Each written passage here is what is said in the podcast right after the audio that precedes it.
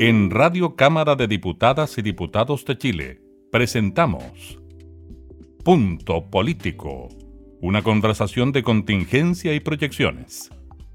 Conduce la periodista Gabriela Núñez. Hola, ¿qué tal? Bienvenidos a Punto Político. Estamos en contacto con el presidente de la Cámara de Diputados, Diego Paulsen, en una semana clave, ¿no? Para nuestra democracia, como es la realización de un plebiscito. Diputado, ¿cómo está? Muchas gracias por recibirnos. Hola, Gabriela, ¿cómo está? Muy buenas, buenas tardes. Feliz de, de poder estar conversando con usted hoy día. Diputado, ¿qué responsabilidad tiene la Cámara de Diputados o el Congreso en general a la hora de entregar ciertas garantías, ¿no? Para que un plebiscito, una elección en general, se haga de buena manera. A ver, primero nosotros tenemos una responsabilidad política muy grande de eh, dar todas las garantías eh, constitucionales de que primero todos los ciudadanos van a poder ejercer su derecho a voto. nos hemos reunido eh, con el ministro Monker, con el ministro Pérez, hemos pedido, hemos estado en todas las mesas de trabajo, la propia mesa de la corporación ha estado en, cada uno de los diálogos que nos han convocado porque entendemos la relevancia del proceso político que estamos viviendo. Y aquí el llamado es a que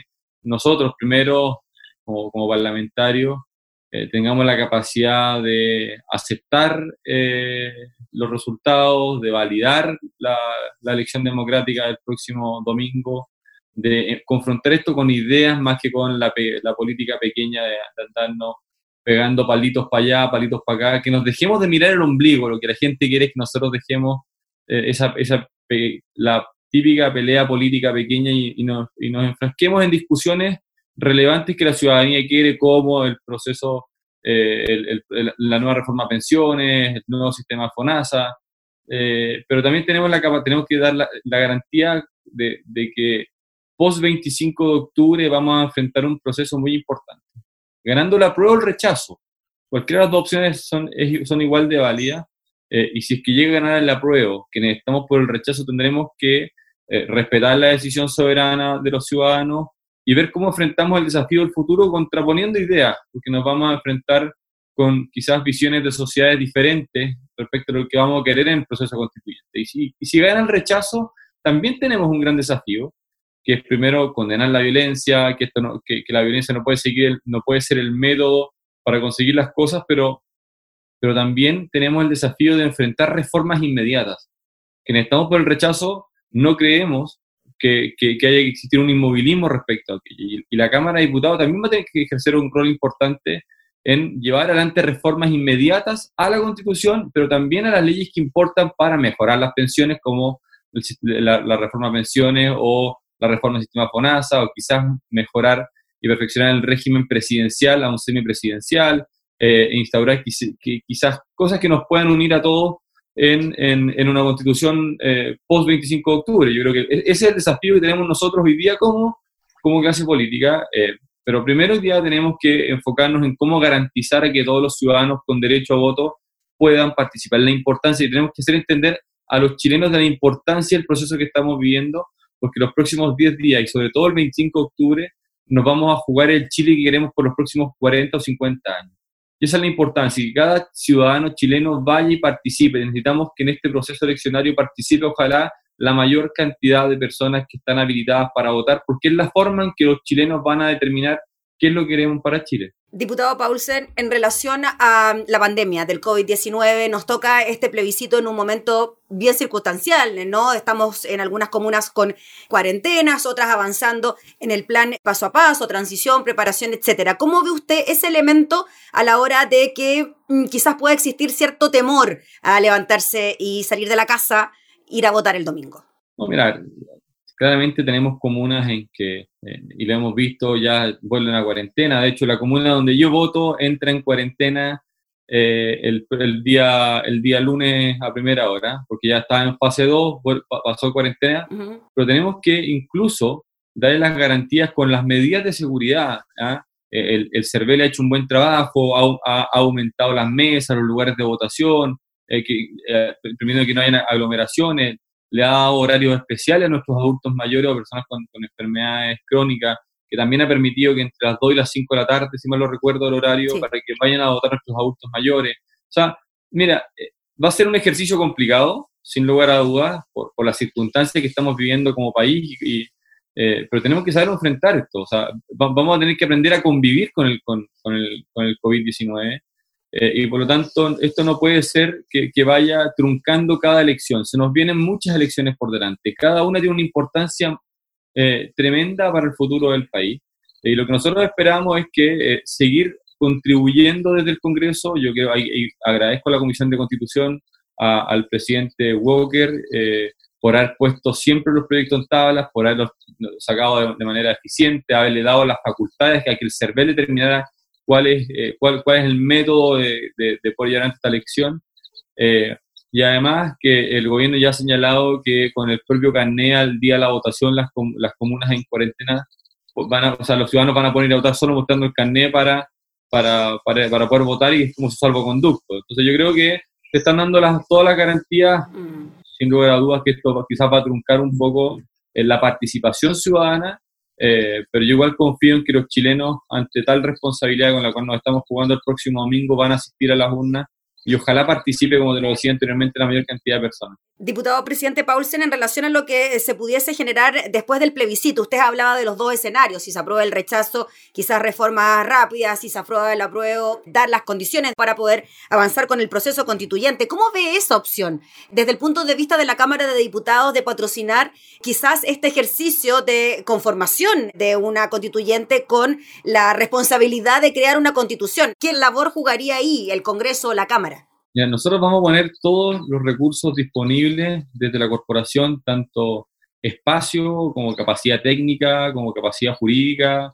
Eh, nosotros tenemos una tremenda biblioteca que puede también ser un pilar fundamental en el desarrollo.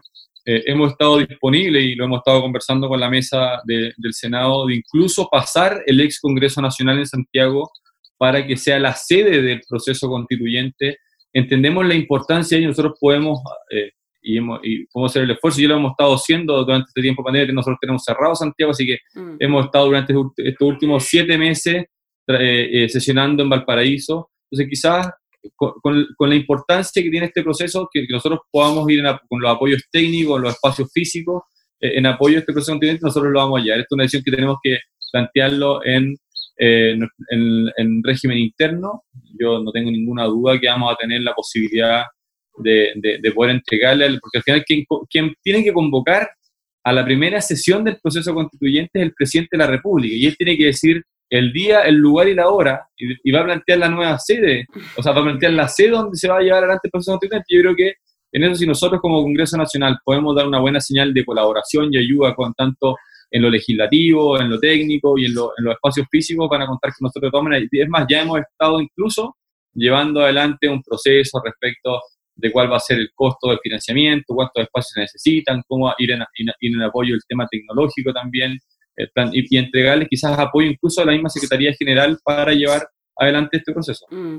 Presidente Paulsen, ¿Qué le diría usted a las personas que, estando ya en esta semana clave, tienen la duda de ir a votar? ¿O consideran que no es tan importante, que finalmente votar o no votar da lo mismo y al otro día tienen que levantarse, ir a trabajar, pagar el metro, etcétera? ¿Qué le diría a aquellos indecisos de no ir a votar, ni siquiera por la opción, sino de no ir a votar? No, que la persona que hoy día no va a votar está renunciando a un derecho fundamental, un derecho consagrado en la propia Constitución, que es que él con su herramienta más potente, que es ir a ejercer el voto, está dejando que quizás una minoría lo haga por él.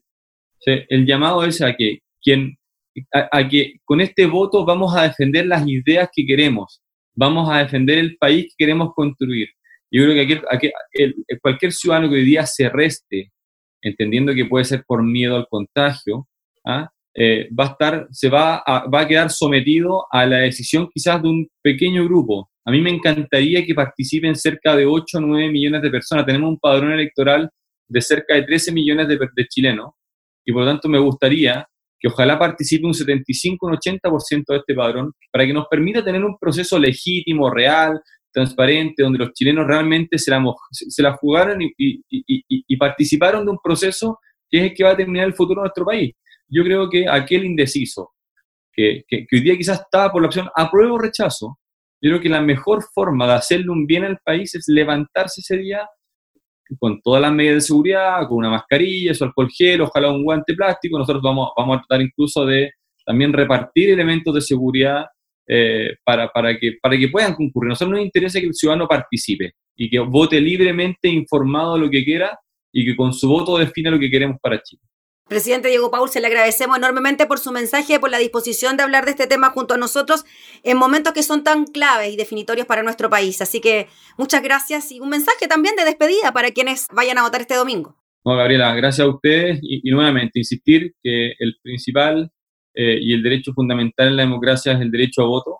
Eh, no lo pierdan, con ese derecho a voto ustedes pueden cambiar lo que pueda pasar en Chile en los próximos 40 años. Así que yo espero que todos puedan participar que concurran, ojalá en familia, lo hagan, en familia me refiero a los que puedan votar, eh, que vayan juntos eh, y, salgan de un proceso rápido, mm. porque antes las fiestas electorales eran familia completa, ibas con los niños y todos participaban. Lamentablemente esto no va a poder ser así, pero que, pero que participen, que se levanten, que vayan rápido, vuelvan, no quedarse, no quedarse en la conversa con los que están ahí en, el, en los pasillos, hagamos que esto fluya de manera más rápido eh, y yo les aseguro que, vamos a salir fortalecidos después de este proceso. Muchas gracias, presidente. Que esté muy bien. Carita, que estén bien, una, que tengan una buena semana. Gracias. El presidente de la Cámara de Diputados, Diego Paulsen, eh, conversando entonces en los días previos de lo que es el plebiscito por la nueva constitución. Esto fue Punto Político, una conversación de contingencia y proyecciones. Radio Cámara de Diputadas y Diputados de Chile, acercando las leyes.